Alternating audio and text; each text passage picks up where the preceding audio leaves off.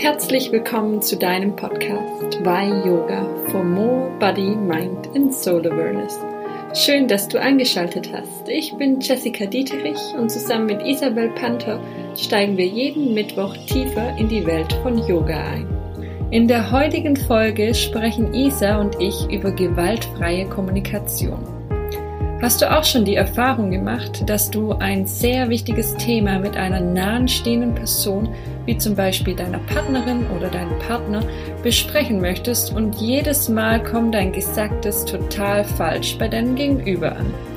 Die Person reagiert zum Beispiel zickig, gereizt oder kontert mit unschönen Worten, um sich zu verteidigen.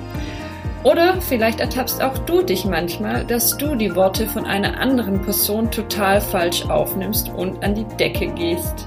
Warum ist es so? Wie können wir unsere Bedürfnisse und Gefühle mit Empathie und Achtsamkeit kommunizieren, sodass nicht der nächste unnötige Streit ausbricht? Genau diese Punkte gehen wir heute auf die Schliche. Wir geben dir vier Schritte mit auf den Weg, wie du gewaltfrei kommunizierst. Ich würde sagen, lass uns gleich einsteigen und viel Spaß mit der neuen Folge. Willkommen zu unserem heutigen Podcast-Folge. Und heute sprechen wir über gewaltfreie, ups, gewaltfreie Kommunikation. ähm, mit über das Buch von Judith Henson Lassater und Icke Lassater. Genau, vielleicht hat der ein oder andere von diesem wunderschönen Buch schon gehört. Wir haben das ähm, in unserer Yoga-Lehrerausbildung an die Hand bekommen und durften darin lesen. Und es waren sehr, sehr viele wertvolle Tipps darin, die wir heute im Ansatz euch weitergeben möchten. genau. Gewaltfreie Kommunikation. Um kurzen Überblick zu geben, wie Judith und der Icke das so ein bisschen beschreiben. Und zwar ist gewaltfreie Kommunikation nichts anderes als sich mit sich selbst zu verbinden, aber auch sich mit anderen zu verbinden und ganz klar die Bedürfnisse herauszufinden, um dann die Bedürfnisse zu kommunizieren. Genau, so ein kurzer Überblick über gewaltfreie Kommunikation. Isa, möchtest du einen kleinen Überblick geben, was denn gewaltfreie Kommunikation mit Ahimsa und Satya zu tun hat. Denn die äh, Judith erklärt das auch wunderschön immer im Zusammenhang mit äh, Yoga-Philosophie. Ja, gerne. Ähm, vor allem Judith ist auch ähm, Yoga-Trainerin und deswegen äh, bezieht sich ja immer wieder auf das Yoga, was ganz schön ist, auch zu lesen, als wenn man, wenn man selber Yoga macht oder Yoga unterrichtet, dann sind so schöne, gute Beispiele dabei, die man übernehmen kann. Vermutlich ist das auch einer der Hintergründe, warum wir dieses Buch lesen sollten auf Bali. Das ist also okay, dann ja. Ähm, genau, und sie schreibt in der Einleitung eben auch, dass es ähm, bezogen ist auf den achtgliedrigen Yoga-Pfad.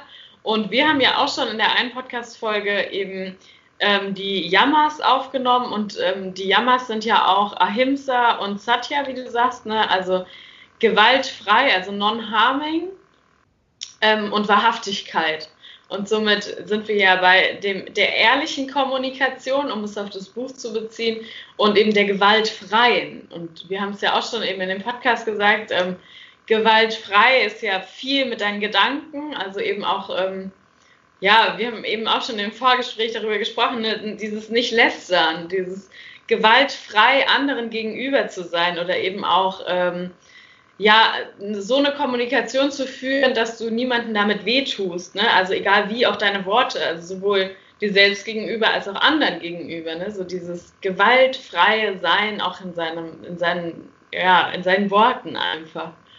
Genau, und das ähm, ja, bezieht sie in ihrer, in ihrer Einleitung deswegen auch die Kommunikation eben auf, auf die, ähm, ja, auf die Jammers. Ja. ja. Genau. Also für diejenigen, die noch mehr über die Jammers hören möchten, nochmal ein paar Folgen zurück. Dort hatten wir ähm, das nochmal ein bisschen näher erläutert. Genau. So gewaltfreie Kommunikation, um überhaupt herauszufinden, ne, was möchte ich oder ne, was ist eigentlich auch ein Bedürfnis, ähm, ist so der Bedürfnisaspekt wirklich groß in dem Ganzen. Und ich glaube, in irgendeiner anderen Folge hattest du, Isa, auch schon mal gesagt, dass es für dich einen riesen Unterschied gemacht hast, als du herausgefunden hast, was ist ein Gefühl und was ist ein Bedürfnis. Und ähm, genau, da wollen wir jetzt auch noch mal näher drauf eingehen, wenn wir das Konzept, äh, die vier Schritte von der gewaltfreien Kommunikation ähm, erläutern. Genau. Dann würde ich sagen, falls du nichts mehr äh, zur Einleitung hinzuzufügen hast, wir direkt, äh, steigen wir direkt zu Konzept äh, gewaltfreie Kommunikation ein und die Nummer eins, das wäre observieren. Möchtest du erstatten? Gerne. Genau. Ähm, ja, ich glaube, das Witzige ist, du hast das englische Buch, ich habe das deutsche Buch und natürlich im Englischen ist es, ne, ich glaube, observing so was. Im Deutschen ist es beobachten. Okay. Deswegen Schritt 1. Ähm, aber gut, kommt ja aufs Gleiche raus. Ich meine, ne, die Bedeutung ist die gleiche. Ähm, ja, Dinge nicht zu beurteilen. Ne? Also ich, ich, glaube, Leute, die mit uns Yoga machen, ich lege da auch ganz viel Wert drauf, ne? so beobachte, bewerte nicht beobachte, was in dir hochkommt, was du fühlst, aber bewerte es nicht. Ich glaube, es ist so, jeder, der mit uns Yoga macht, denkt schon, okay, Laber. aber ähm, ja, eine Situation, wenn du sie siehst oder wenn du drin steckst, dann sind wir ja sofort oder relativ schnell in so einem, in so einem Urteilungsmodus. Also der hat das gesagt und ne, deswegen ja, nehme ich das so und so auf oder man nimmt es dann ganz schnell persönlich und ähm, ja, so dieses beobachte, was ist der Fakt von der Situation. Also sie hat in dem Buch ähm, auch das Beispiel gebracht, dass jemand zu spät kommt. So, jetzt, er kommt vielleicht um 13.15 Uhr. Das ist der Fakt. Ne? Das ist die Beobachtung.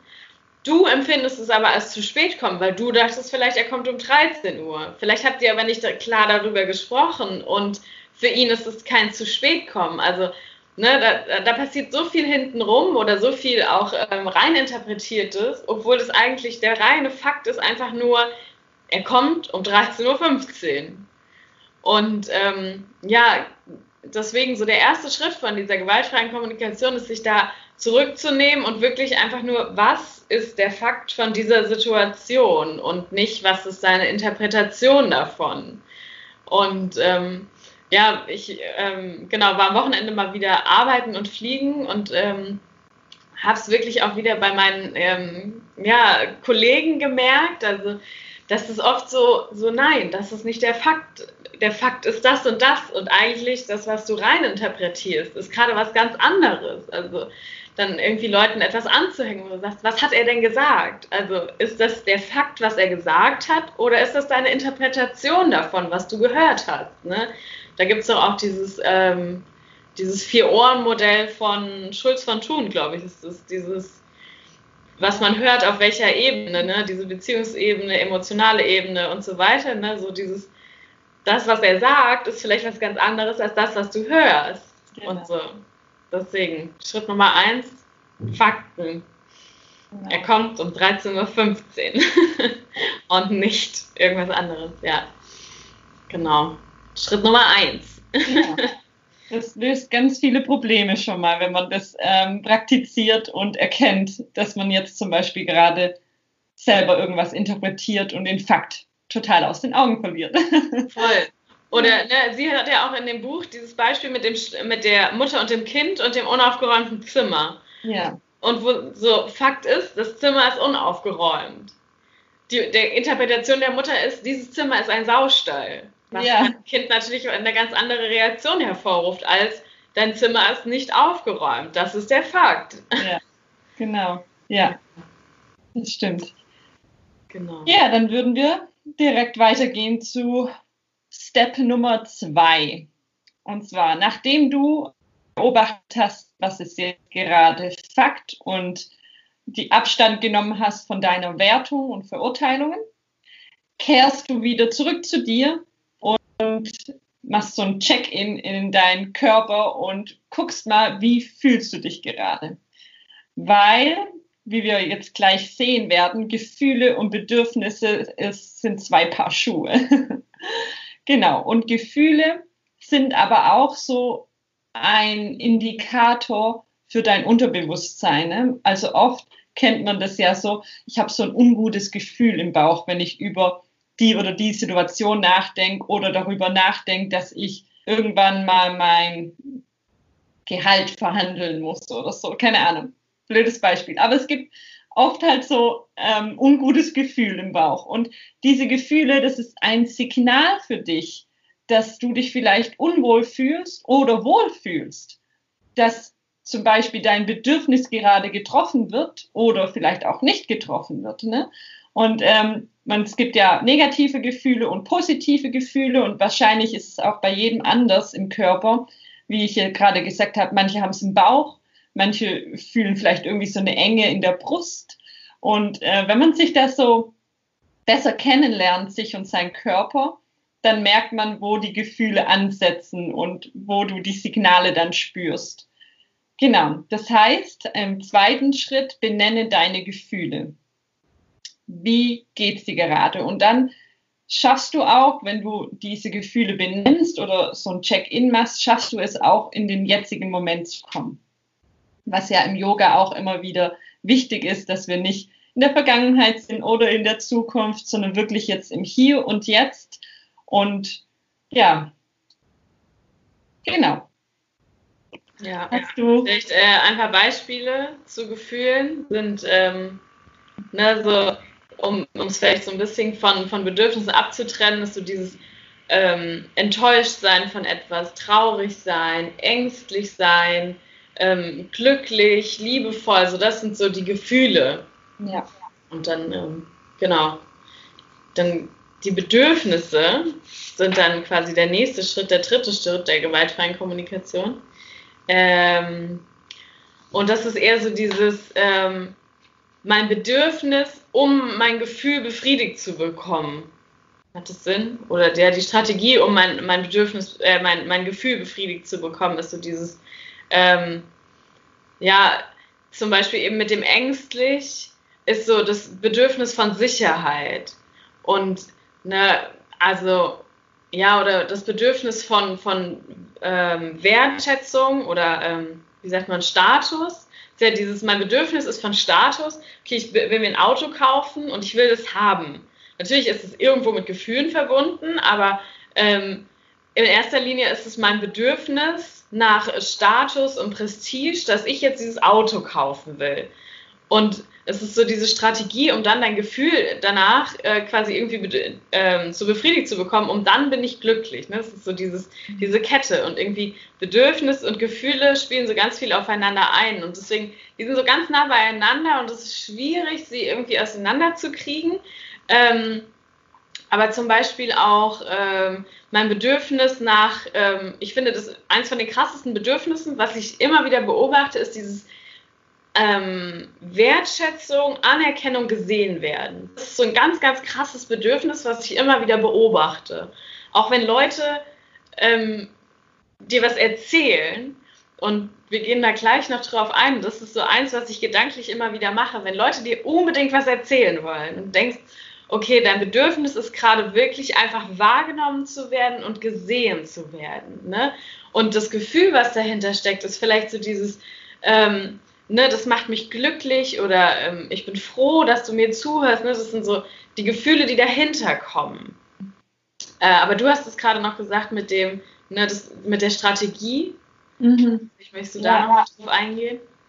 Und zwar ähm, gibt es ja immer eine Strategie, wie wir diese Bedürfnisse befriedigen können. Und ein Beispiel dazu im Buch ist ein Auto. Man hat ein Auto als, das ist die Strategie. Das Auto ist die Strategie. Denn das Auto befriedigt das Bedürfnis, eben ähm, sich frei zu bewegen oder den Lebensunterhalt ähm, zu bekommen, weil man dann zur Arbeit fahren kann oder so. Ne? Aber man kann dieses Bedürfnis von sich frei bewegen auch anders befriedigen, mit einer anderen Strategie, zum Beispiel mit einem Fahrrad oder mit öffentlichen Verkehrsmitteln oder du kannst auch laufen. Ne? Also es gibt unterschiedliche Strategien, um deine Bedürfnisse zu befriedigen. Ähm, ein weiteres Beispiel ist Liebe. Das ist ähm, auch ein Bedürfnis, auch wenn wir Liebe oft mit Gefühlen irgendwie verbinden. Aber man sagt ja auch manchmal so, wenn man in einer Beziehung ist oder so, hm, liebe ich den überhaupt noch, weil dieses Kribbeln im Bauch ist weg. Ne?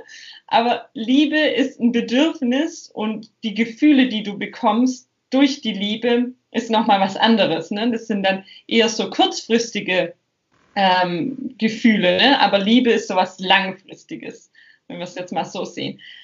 Und dabei ist eben auch, Liebe kannst du auf unterschiedliche Art und Weisen bekommen. Also wie kannst du deine Liebe wieder befriedigen? Welche Strategien kannst du anwenden, um die Liebe, die du jetzt gerade brauchst, zu befriedigen? Und dann gibt es zum Beispiel die Strategie, ja, ich habe einen Partner. Aber was machen die Menschen, die keinen Partner haben? Die können auch die Liebe befriedigt bekommen durch Freundschaften, durch freundschaftliche Liebe, durch Familie, ne? also Vater, Mutter, Schwester, Bruder, aber auch durch, äh, wenn man eigene Kinder hat, da gibt es ja auch diese Liebe. Und es gibt wieder so un, ganz, ganz viele Strategien, wie man Liebe befriedigt bekommen kann. Und ähm, allein sich das klar zu machen, merkt man auch, wenn, wenn ja oft immer diese Vorurteile kommen, du bist Single, du hast keinen Partner oder so, ne? Das, es bedeutet ja nicht, dass du ein Unmensch bist. so. Nein, du findest halt andere Strategien, um deine Liebe äh, zu befriedigen. Und das ist alles in Ordnung, egal wie, ne? Ja, es ist halt so beides. Ne? Ich meine, zu sagen, Liebe ist kein, kein Gefühl, ist natürlich irgendwie, ne, es ist so, es ist irgendwie beides, aber differenziert voneinander. Ne? Natürlich lieben wir jemanden, aber dieses, dieses Greifen nach Liebe ist halt ein ganz anderes Bedürfnis, ne? wie du sagst, so dieses, ja, wahrgenommen zu werden, dass jemand da ist. Es ist ganz viel auch Sicherheit damit verbunden und ähm, ne, das sind so ganz viele Bedürfnisse, die halt auch dahinter stecken. Mhm. So, ja. Mir fiel gerade noch irgendwas anderes ein, aber jetzt ist es wieder weg. Egal. ja, es ist auf jeden Fall klar, es ist schwierig, irgendwie Gefühle und die Bedürfnisse immer klar zu trennen. Ähm, sie hat da auch in ihrem, in ihrem Buch Gewaltfreie Kommunikation ähm, Bedürfnisse mal aufgeschrieben.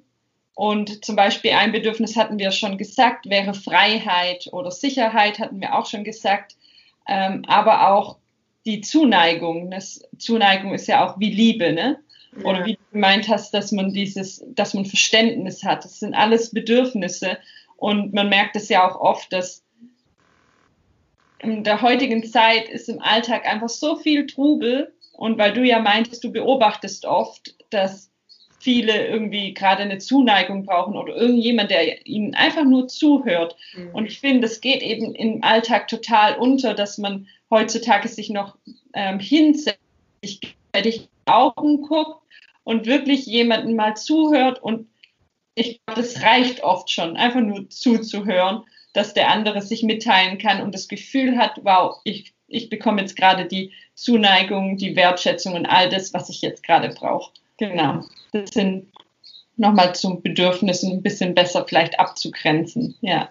Es gibt auch, auch diese Bedürfnispyramide, ne, was so die, die, ähm, das unterste, ich kriege sie leider nicht ganz zusammen, aber das unterste ist ähm, sowas wie Sicherheit, also ne, grundlegende Dinge wie, ja, ich sag mal, ein Platz zum Schlafen, was zu essen, ne, das sind so die grundlegenden und dann steigert die Bedürfnispyramide sich immer weiter, bis du halt irgendwo bei ja, Dingen, die du, also nicht essentiell wichtig, sage ich mal, zum Leben sind. Ne? Also es ist natürlich jetzt für jeden Interpretationsbedarf dafür da, ne? so was brauchst du zum Leben und was nicht, aber ja, wenn du Wasser, ähm, fließendes Wasser hast, dann hast du schon was zu trinken, ne? So. Und klar, wenn du natürlich Cola-süchtig bist, dann ist dein Bedürfnis nach Cola größer, als wenn du zufrieden bist mit Wasser. Aber so, ne, ist, diese Bedürfnispyramide steigert sich dann immer weiter und dann ähm, ja, ich müsste sie, aber ich kriege sie nicht ganz zusammen.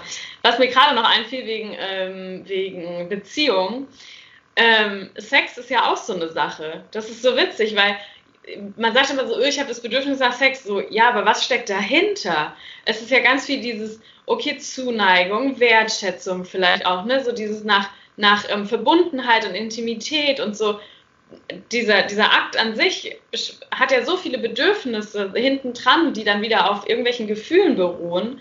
Und das finde ich auch mal wieder spannend, wenn man sich das mal so ähm, ja, verdeutlicht, was dir das, was, was für ein Bedürfnis du eigentlich damit verbindest. Und ich glaube, das ist auch wieder für jeden was anderes. So.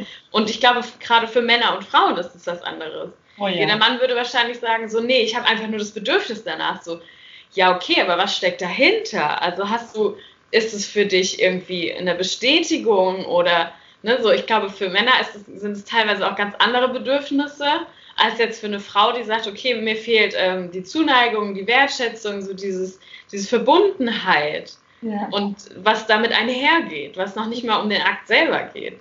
Mhm. Ähm, ja, das finde ich auch ganz spannend eigentlich ja, immer wieder. Ein tolles Thema, auch mal einen Mann zu interviewen und genau das zu durchleuchten. Möchtest du deinen Freund dazu interviewen? Das überlege ich mir doch mal. Darf ich deinen Freund dazu interviewen? Darf ich so ein Partnerinterview mit euch machen über Bedürfnisse von Sex? Oh, das wäre schön. okay, Entschuldigung, wir lassen. Bei jeder Podcast-Folge haben wir neue Ideen für andere Podcast-Folgen. So geil. Immer okay. wieder gut. Also, wenn ihr Zuhörer das gerade gut findet, dann lasst es uns gerne wissen. Wir sollten so eine Umfrage machen, was unsere Zuhörer gerne als Themen hätten. Genau. Ja, naja, vielleicht behalten wir diese Idee im Kopf und bringen sie vielleicht nochmal. ja. Ja. Okay, Bedürfnisse. Möchtest du noch was zu den Bedürfnissen hinzufügen? Nein, ich habe nichts mehr zuzufügen. nichts mehr hinzuzufügen. Dann Schritt Nummer vier sind die äh, Bitten. Möchtest du äh, das vielleicht zusammenfassen? ja, genau. Also, wenn wir jetzt die ersten drei Schritte nochmal kurz zusammenfassen, also erstes beobachten, dann Gefühle benennen und Bedürfnisse benennen. Dann kommt der vierte Schritt, um die Bitte zu sagen. Ne? Also wir stellen uns jetzt mal vor, ähm, gehen wir wieder zu diesem Beispiel mit dem unaufgeräumten Zimmer. Also ich sehe dieses unaufgeräumte Zimmer und ich habe jetzt den Fakt aufgestellt, okay, das Zimmer ist nicht aufgeräumt. Und dann gucke ich so, hm, wie fühle ich mich? Ah, das stört mich. Also mich, da kommt wie so ein Energieschwall in mir hoch, weil ich einfach dieses Zimmer sehe. Aber warum kommt dieser Energieschwall in mir hoch? Warum ist dieses Gefühl so nervenaufreibend? Und das ist eigentlich nur, weil ich das Bedürfnis habe nach Ordnung und Hygiene. Also es ist so an erster Stelle, boah, es muss einfach sauber sein für mich und für mich Ordnung und Sauberkeit bedeutet für mich wahrscheinlich was anderes als jetzt gerade für mein Kind. Mein Kind hat da halt andere Bedürfnisse oder ist auf einer anderen Skala für sie oder für ihn. Okay, was tue ich jetzt? Jetzt möchte ich ja mit meinem Kind irgendwie sprechen und meinem Kind es mitteilen. Ich könnte jetzt hingehen und meinem Kind sagen, dein Zimmer sieht aus wie im Saustall. Und dann denkt sich das Kind, ach, Mama, also das geht gar nicht, was du gerade sagst. Du stellst mich jetzt hier hin, als wäre ich der größte, ähm, dreckigste Mensch auf Erden. ne? So, dann geht ja schon diese gewaltfreie Kommunikation voll den Bach hinunter. so. Und deshalb gehen wir jetzt im vierten Schritt auf eine Art und Weise hin, um die Bitte zu formulieren, die uns hilft, eher gewaltfrei mit meinem Kind zu kommunizieren. Das heißt, ich sag meinem Kind, wie es mir gerade geht. So, hey, guck mal, ich sehe dein Zimmer, ich sehe, dass es nicht aufgeräumt ist, dass die Kleider auf dem Boden liegen, dein Bett ist nicht gemacht. Und wenn ich das sehe, dann fühle ich mich echt so also irgendwie unwohl, weil ich total dieses Bedürfnis nach Ordnung und Sauberkeit habe. Wäre es für dich jetzt okay, mit mir dein Zimmer aufzuräumen, die Kleider in den Schrank zu legen, das Bett zu machen, damit ich mein Bedürfnis von Sauberkeit und Ordnung jetzt einfach befriedigt bekomme? Ja, das wäre zum Beispiel eine Art und Weise, wie ich jetzt mit meinem Kind kommunizieren könnte. Und dann, ich glaube, also wenn ich das jetzt gerade so gesagt habe, ich habe mich da gerade so ein bisschen hineinversetzt in die Situation. Und bei mir kommt da jetzt gerade irgendwie so ein wohles Gefühl hoch, weil ich irgendwie so merke, oh, ich habe meinem Kind gerade gesagt, was mein Bedürfnis ist. Und wenn ich an dieses Bedürfnis mich einfach noch gedanklich hänge und sag, ich habe einfach so krass dieses Bedürfnis nach Ordnung und Sauberkeit, dann fühlt sich das mega gut an, wenn ich das meinem Kind mitteile. Irgendwie so, sorry, ich kann nicht anders, es ist mein Bedürfnis.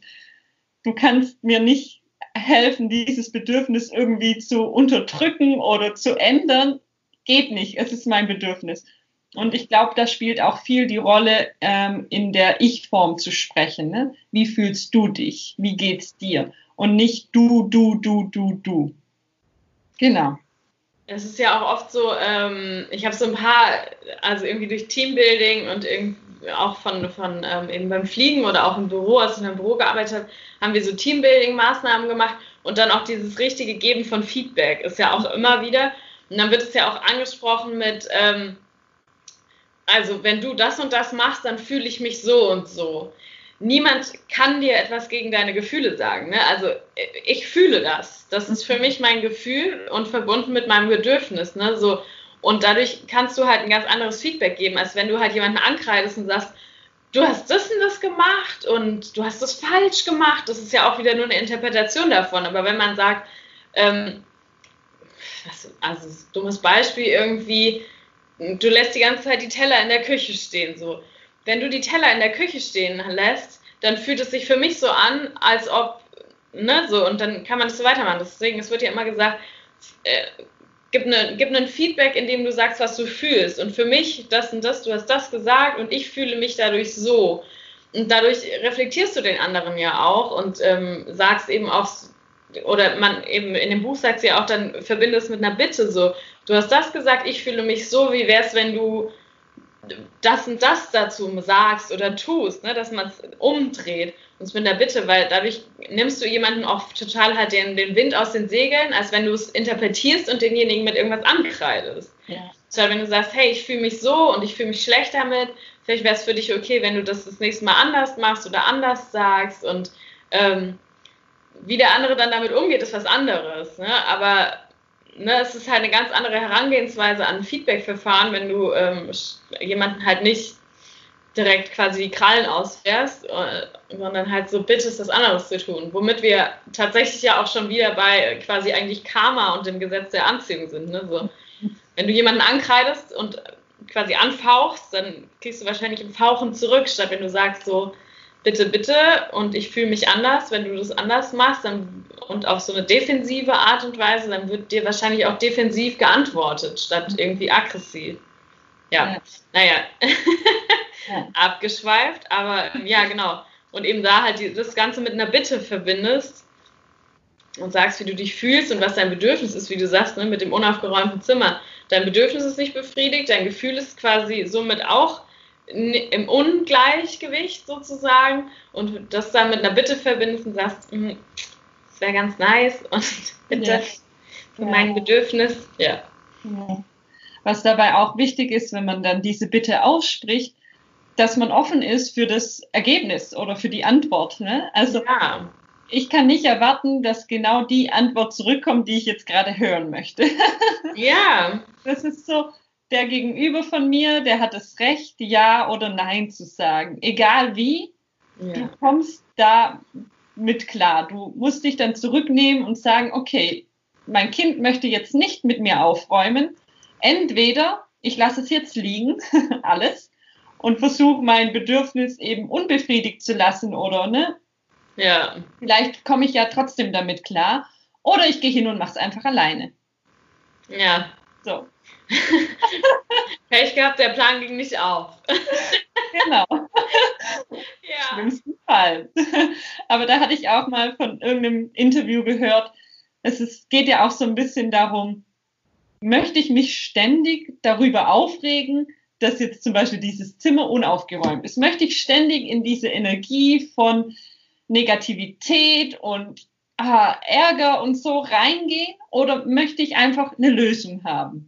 So. Ja. Und wenn dein Gegenüber dir nicht hilft bei der Lösung, warum löst du es dann nicht einfach selbst? ja, stimmt. Ja, ja. Ja.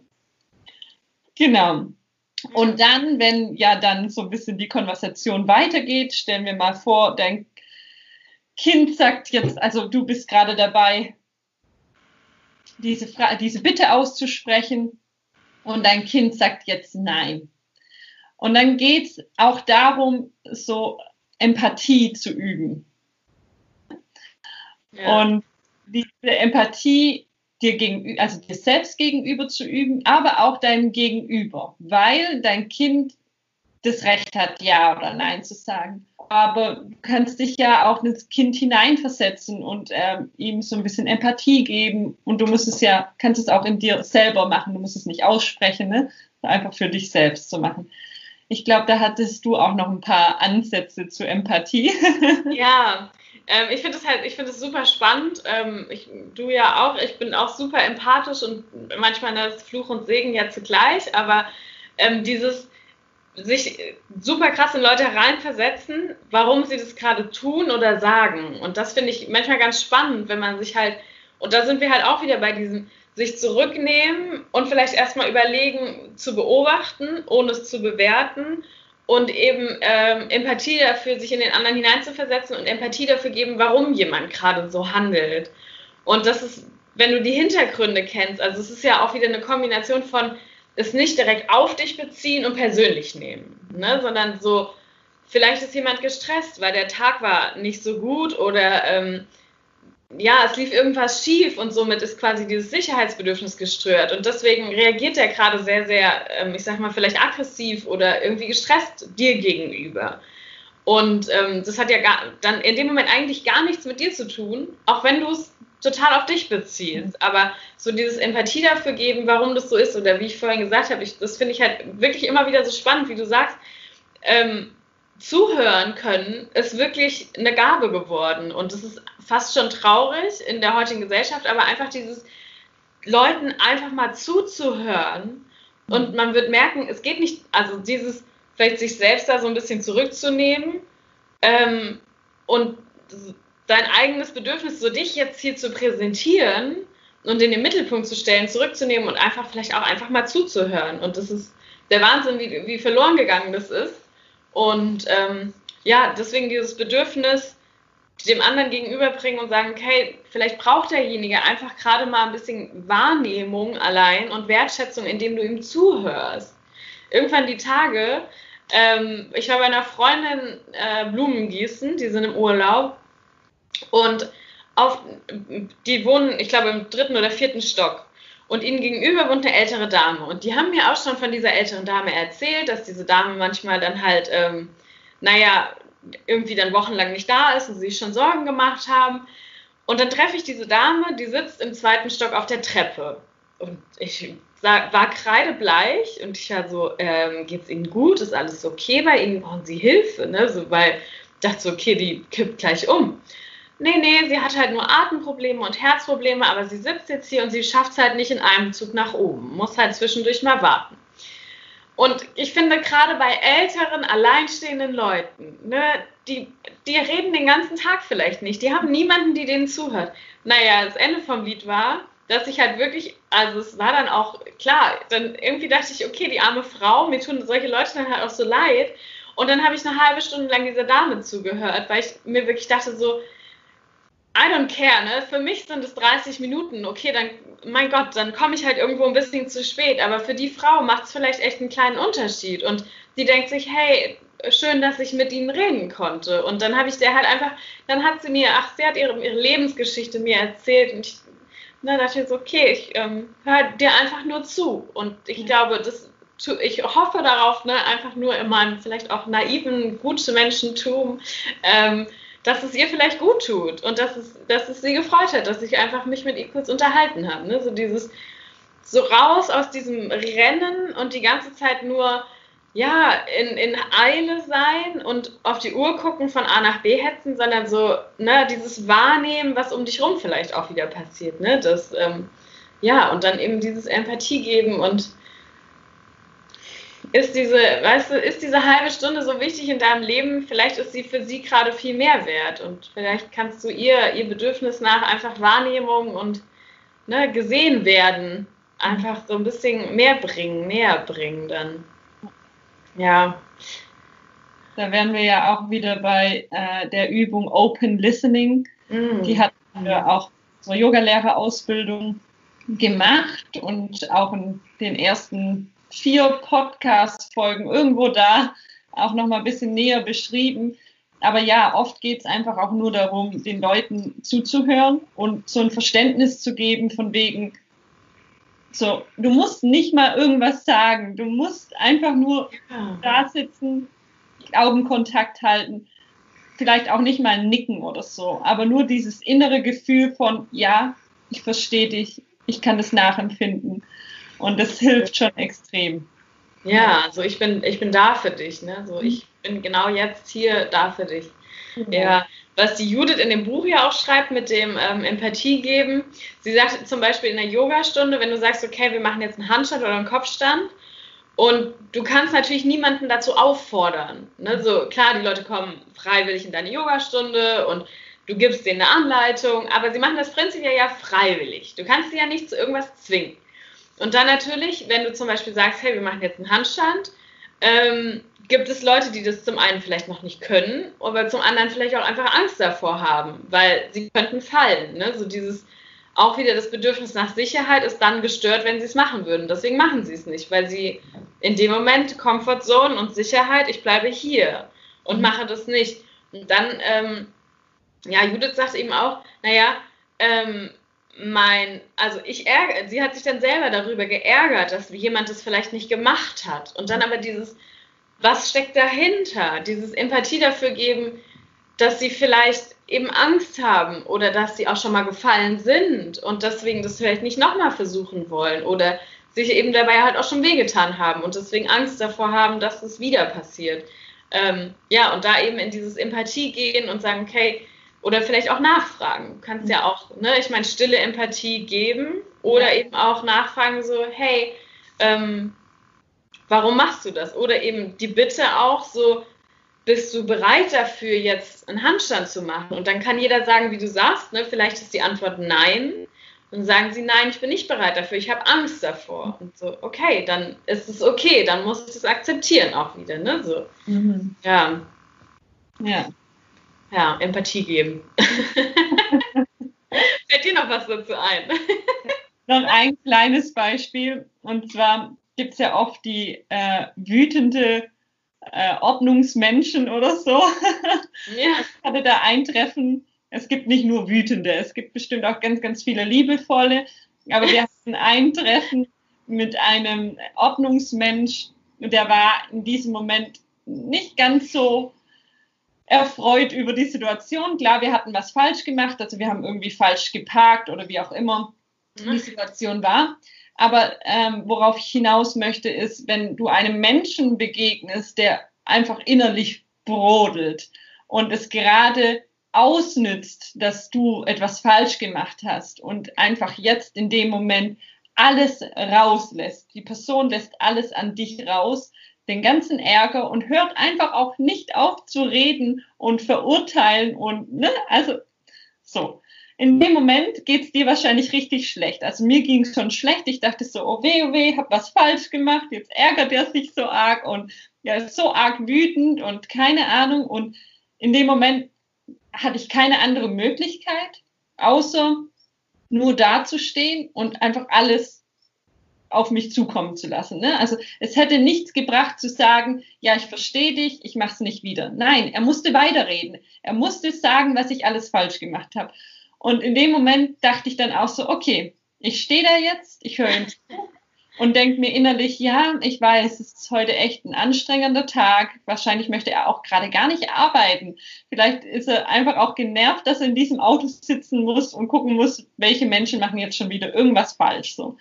Und ich habe dann einfach so gedacht, okay, ich nehme das jetzt auch nicht persönlich, was er hier gerade alles sagt. Er muss diese Energie rauslassen. Ja.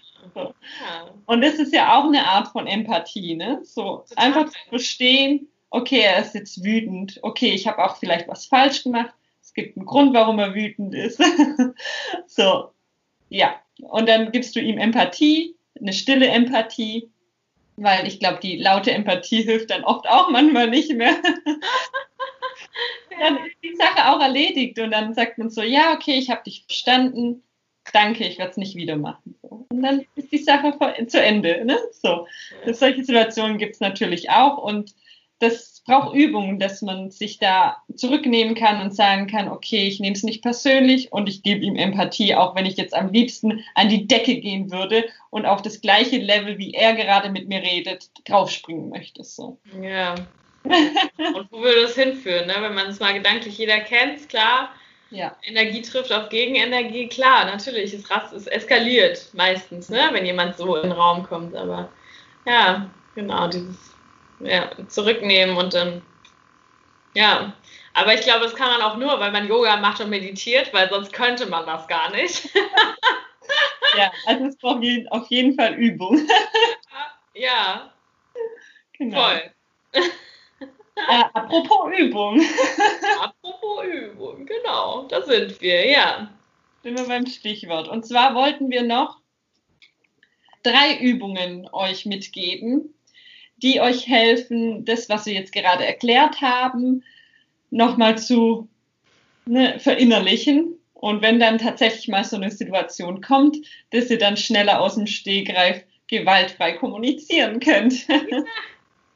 ja, Genau. Möchtest du mit der ersten Übung anfangen? Äh, ja, kann ich machen. Also wir, wir ähm, nehmen die Übung aus dem Buch, aber wir nehmen ja. die drei, die wir quasi sehr, sehr gut selber fanden. Ähm, und zwar die erste ist, ähm, schreibe drei Urteile über andere und drei Urteile über sie selbst auf. Also, ist, Entschuldigung, was ist in Sie formuliert? Ich lese es jetzt einfach mal in Sie vor. Schreiben Sie drei Urteile über andere und drei Urteile über sich selbst auf, die Ihnen in der, in, in der letzten Woche durch den Kopf gegangen sind. Dann schreiben Sie diese Urteile um in Beobachtungen. Ähm, genau, und da eben auch wieder dieses, was ist dein Urteil und wie war die Situation wirklich? Und spannend finde ich auch manchmal, man ähm, kriegt die richtige Situation oder den richtigen Wortlaut gar nicht mehr zusammen, weil man hat schon längst so viel rein interpretiert. Ähm, ja, deswegen, mir fallen schon wieder Sachen ein, ähm, dieses einfach nur aufschreiben oder auch wenn es irgendwie eine Streitsituation gab oder irgendwas, was dich wirklich verärgert hat und dieses, oder du hast Streit mit deinem Partner und was war die Situation oder was ist dein Urteil von dieser Situation? Vielleicht auch, wie hast du dich dabei gefühlt, ne? Und dann, wie ist die Beobachtung von dieser Situation? Was ist der Fakt davon? Und allein dadurch wird man schon sehen, dass es halt tatsächlich einen relativ großen Unterschied macht zwischen Fakt und Interpretation. Naja, das als erste Übung. Dann möchtest du die zweite? Ich kann es probieren, indem ich kurz aus dem Standgreif übersetze. Ach so, ja. So, ach so, ja, mach, willst du, sonst kann ich es auch. Ja, liest ja? du vor. Bitte? Machst du? Nein, okay. liest du vor. Okay, dann mache ich ja. Ähm, die zweite ist zu den Gefühlen. Ähm, welche Gefühle kommen heute in Ihnen auf, wenn Sie glauben, Recht zu haben? Schreiben Sie sie auf. Und ich glaube, jeder, der diesen Podcast länger schon verfolgt, weiß, dass ich ja so ein Steckenpferd mit Recht haben habe. ist immer wieder schön. Deswegen ähm, ja, haben wir diese, diese Übung rausgepickt, weil welches, ne, welches Gefühl kommt in dir hoch, wenn du glaubst, Recht zu haben oder Recht haben zu müssen. Und das einfach mal aufschreiben. Ähm, genau, und dann als drittes hatten wir das mit den zu den Bedürfnissen, ne? Rausgewählt. Mm. Oder das Bitten. Die Empathie? Meinst Ach du so. nee, welches meinst du?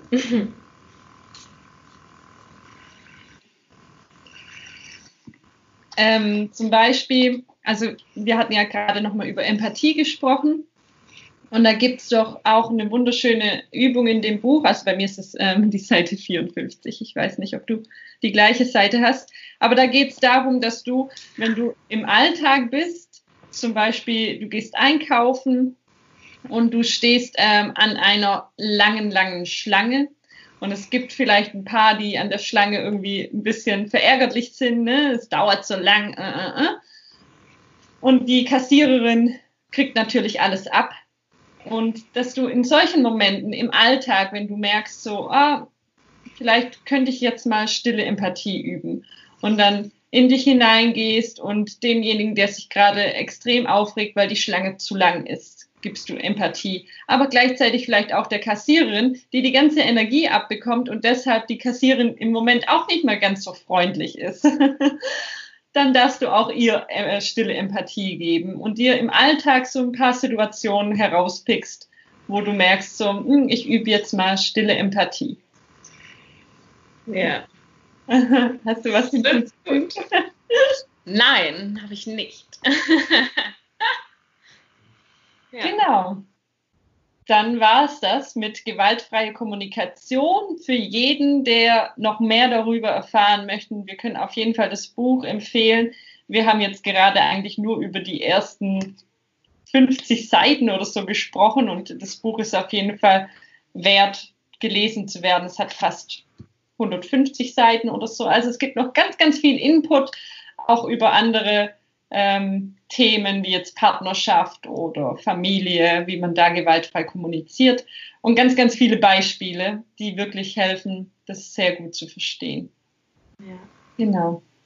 Genau, aber das wollten wir euch mit auf den Weg gehen und das sind die quasi die ersten vier Schritte von, von der gewaltfreien Kommunikation und genau, wie gesagt, es sind noch viel mehr Übungen da drin, die ihr machen könnt. Und ähm, ja, also ich empfehle dieses Buch gerne, vor allem, also ich habe schon zwei Freundinnen von mir empfohlen zu lesen, die so leicht, sagen wir mal, gewaltvolle Kommunikation manchmal mit ihren Partnern führen.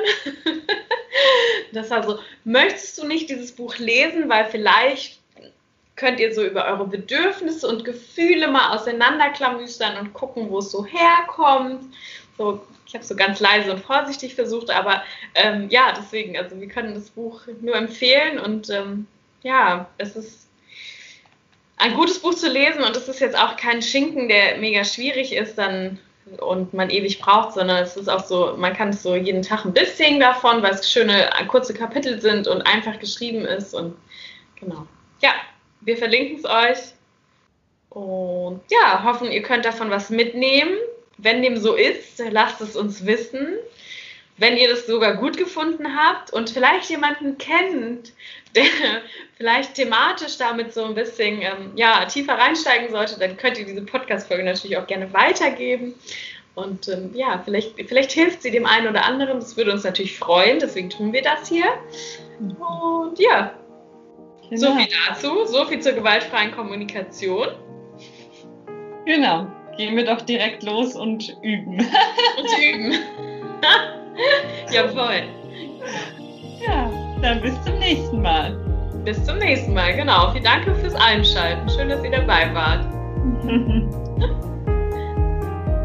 Danke fürs Einschalten. Ich hoffe, du konntest die ein oder andere Erkenntnis aus dieser Podcast-Folge für dich mitnehmen.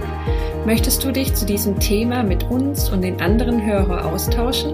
Dann schau super gerne auf unserem Instagram-Account underline by yoga underline vorbei und kommentiere unter dem heutigen Beitrag, welche Erkenntnisse du mitgenommen hast. Wir freuen uns sehr über den Austausch mit dir. Bis zum nächsten Mal.